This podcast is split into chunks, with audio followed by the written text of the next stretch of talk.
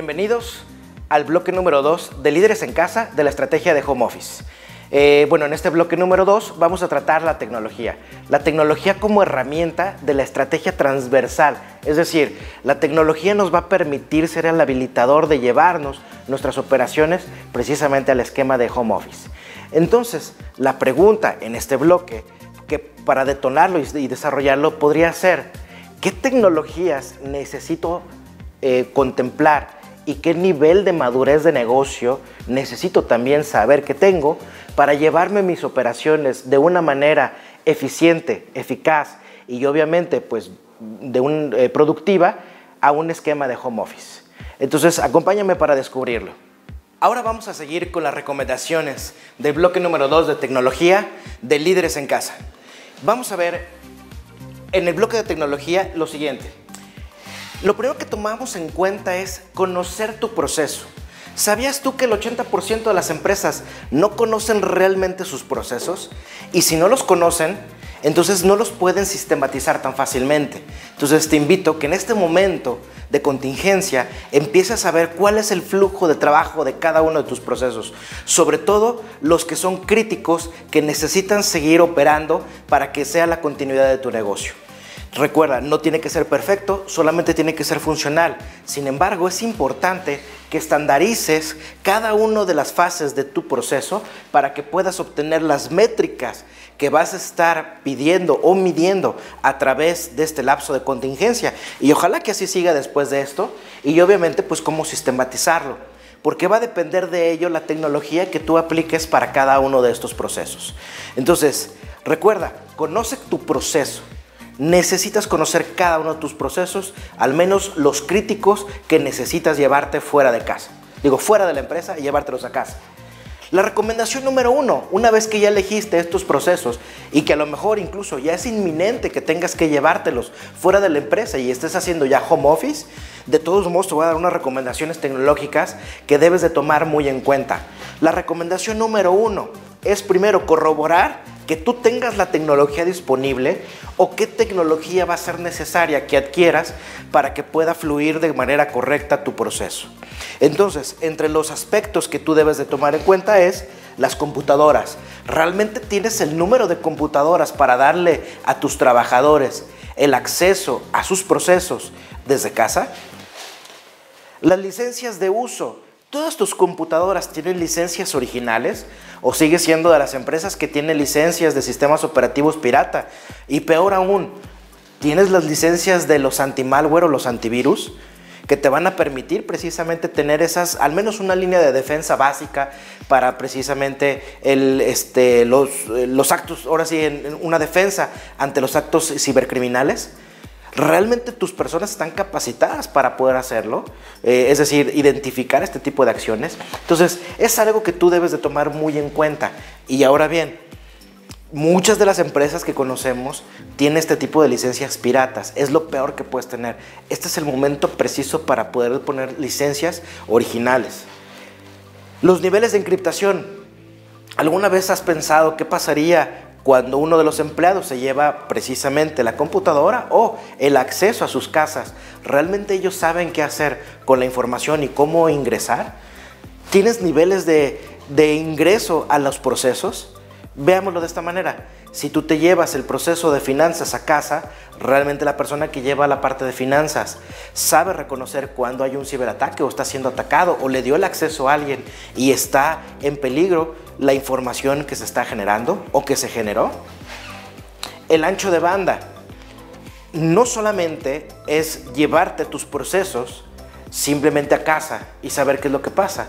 ¿Realmente le has preguntado a tus empleados si tienen el ancho de banda adecuado para llevar a cabo sus procesos? Sabemos que hay procesos en algunas compañías que necesitan un ancho de banda muy grande. Entonces, si, eh, si la capacidad tecnológica en casa no te permite hacerlo, tal vez esa es una, y es una operación crítica, Entonces hay que buscar otro tipo de estrategia.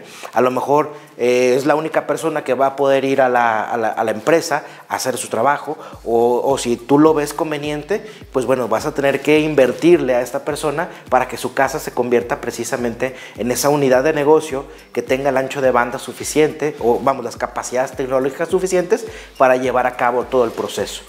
Y obviamente la recomendación, una de las recomendaciones principales y, a lo mejor lo que muchos están preguntando es qué tipo de aplicaciones de trabajo colaborativo podemos implementar ante esta contingencia. Eh, una de las recomendaciones que, que, yo les hago es de que tienen que precisamente ver cuál es el flujo de trabajo, es decir, cuáles son las, las etapas o fases o la forma de cómo se construye tu proceso en cada una de las operaciones para determinar cuáles son las aplicaciones de trabajo correctas para ese proceso y para ti como empresa.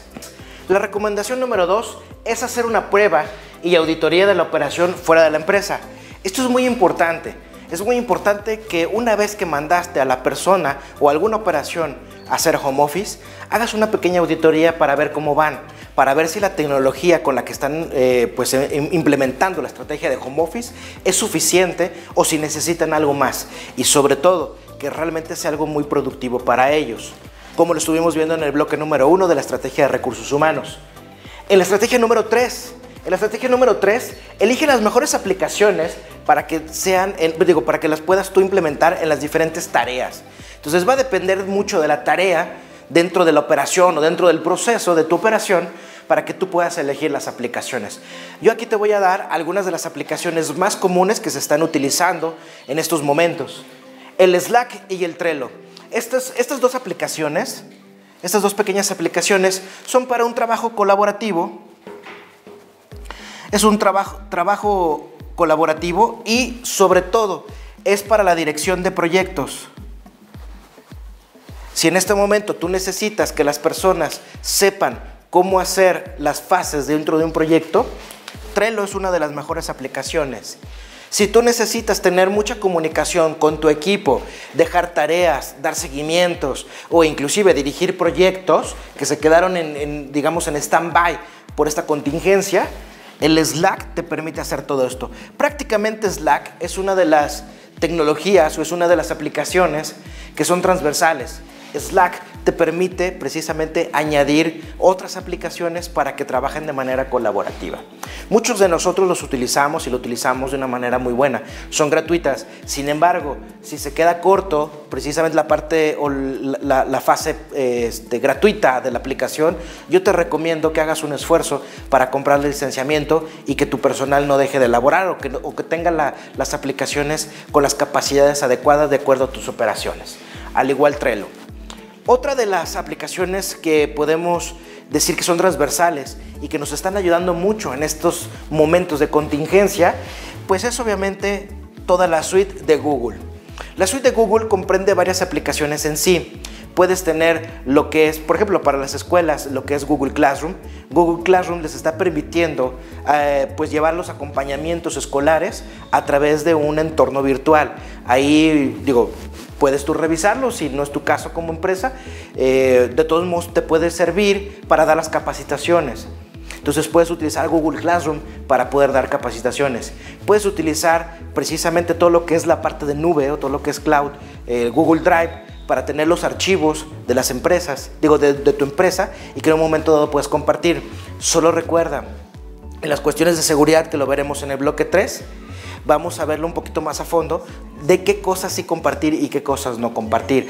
En este caso, el Drive te va a permitir a lo mejor compartir información de un flujo normal de trabajo para estarte comunicando con las personas. Algunas presentaciones, eh, algunos documentos en Word, incluso los, los eh, Google Docs te van a permitir estar colaborando prácticamente en el mismo documento, ya sea en, la hoja de cálculo o en la hoja de Word o inclusive en una presentación. Entonces, eh, aprende a utilizarlos. Hay muchos tutoriales en YouTube que puedes eh, utilizar para aprender un poquito más a profundidad las herramientas. Y de todos modos, recuerda, eh, nosotros estamos precisamente con este programa de Líderes en Casa para servirte. Cualquier duda que tú vayas teniendo, con mucho gusto puedes preguntarnos y te podemos asesorar de una manera más personalizada. Tenemos otra aplicación que es el Microsoft Team. Microsoft Team es muy interesante, está, muy, eh, eh, está abarcando también de una manera muy transversal, como lo está haciendo el, G Suite o el Slack, y está permitiendo colaborar eh, grupos de trabajo muy grandes. Imaginémoslo así, tú tienes, digo, aparte de lo que tú ya conoces de, de toda la suite de Office, tú también vas a tener la oportunidad de tener un espacio de comunicación, de un espacio donde es como si fuera una junta de trabajo que te puede permitir hasta 200, más, 200 o más personas en una sola reunión. Entonces esto, si en un momento dado tú necesitas hacer un tipo de conferencia o necesitas reunir, eh, ojalá que seas de las, de las empresas globales, reunir un equipo global, Microsoft Teams puede ser una muy buena opción para ti.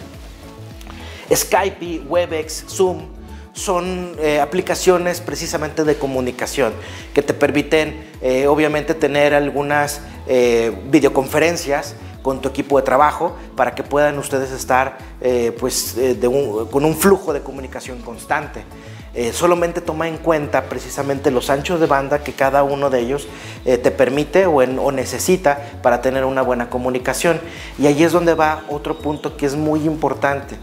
Eh, tú debes de reconocer, como lo habíamos visto en la recomendación número uno, que el ancho de banda eh, o la tecnología, las capacidades, en este momento son críticas. Entonces utiliza de una manera correcta este tipo de aplicaciones para no saturar ni a tu equipo de trabajo y obviamente de la tecnología. Y por último, si tú ya estás trabajando con un sistema ERP, un Enterprise Resource Planning, entonces yo te recomiendo que acudas con tu proveedor, con la persona que te lo instaló con las o tu consultor, para que puedas ver si realmente le pueden em, eh, poner algún módulo de comunicación o de trabajo colaborativo. Esto te va a permitir ahorrar precisamente en todo este tipo de aplicaciones o algunas de ellas se pueden conectar a tu sistema ERP. Cualquier duda que tú vayas a tener en cómo desarrollar o cómo implementar estas aplicaciones, mm, ahora sí que ten toda la confianza de comunicarte con nosotros para asesorarte. Estas son las aplicaciones más comunes, pero no son las únicas. El mercado está inundado de aplicaciones como estas de trabajo colaborativo y comunicación. Sin embargo, estas son las más comunes, que son las que más fácilmente vas a poder instalar, implementar y obviamente echar a andar eh, sin mayor complicación tecnológica. Para compartir los puntos claves y cerrar este bloque de la estrategia de tecnología en nuestro microtaller de home office de líderes en casa, son los siguientes. Uno, platica con tu personal de home office, a los que ya mandaste, para que usen de manera correcta el ancho de banda. ¿Por qué? Recuerda, están en casa. Las, eh, ahora sí que la tentación de estar haciendo su trabajo, estar viendo alguna plataforma de streaming como Netflix o, como este, Amazon Prime, pues son muy altas. Incluso, bueno, sus familias probablemente lo estén haciendo. Entonces, apóyalos para que ellos también sepan los horarios o el modelo de trabajo para que puedan tener el ancho de banda adecuada con las herramientas colaborativas. Preferentemente no uses el equipo de cómputo de casa para el trabajo. Si tú no tienes un equipo de cómputo, tú como patrón no tienes el equipo de cómputo para que tu personal esté en casa, en operaciones críticas, en, en operaciones donde la seguridad informática es importante, Ah, ten mucho cuidado. No dejes que utilicen ese equipo de cómputo de casa porque tú no realmente no sabes qué es lo, cómo, qué es lo que han hecho con ese equipo de cómputo. Entonces puede, estar, puede tener muchas vulnerabilidades. El modelo de trabajo con herramientas colaborativas es muy diferente al modelo de trabajo con esas mismas herramientas colaborativas en una oficina. ¿Por qué? Uno, no debes de tener juntas más de 30 minutos con una herramienta colaborativa. No abuses del streaming, no todo es streaming precisamente en este tiempo de contingencia. Hay que ser muy precavidos al estar utilizando el streaming. Y obviamente, pues eh, uno de los casos a lo mejor que, vamos a estar viendo son las clases virtuales, todo lo que es la capacitación, lo tienes que ver como una junta, no tienen que ser más allá de 30 minutos. Entonces, no abuses de ello. ¿Pueden usarse las redes sociales para el home office? Sí, de hecho sí, sí se puede hacer y sí, sí se vale. Y es una manera muy proactiva de comunicación. Por ejemplo, solamente hay que utilizarlas de manera correcta y la aplicación correcta.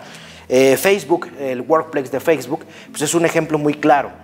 Eh, mm, darle la oportunidad a tu personal a que generen o tú generales cuentas de, de, Workplace de Facebook para que puedan comunicarse en una red social, que siga siendo esta interacción, porque al final del día recuerda, Mm, tú estás haciendo esta estrategia por una contingencia, tal vez esta estrategia es prácticamente que no paren tus operaciones, sin embargo, pues a lo mejor no todas las operaciones cuando regresemos a nuestra vida normal van a ser eh, home office todas, ¿no? O, es importante que las puedas distinguir.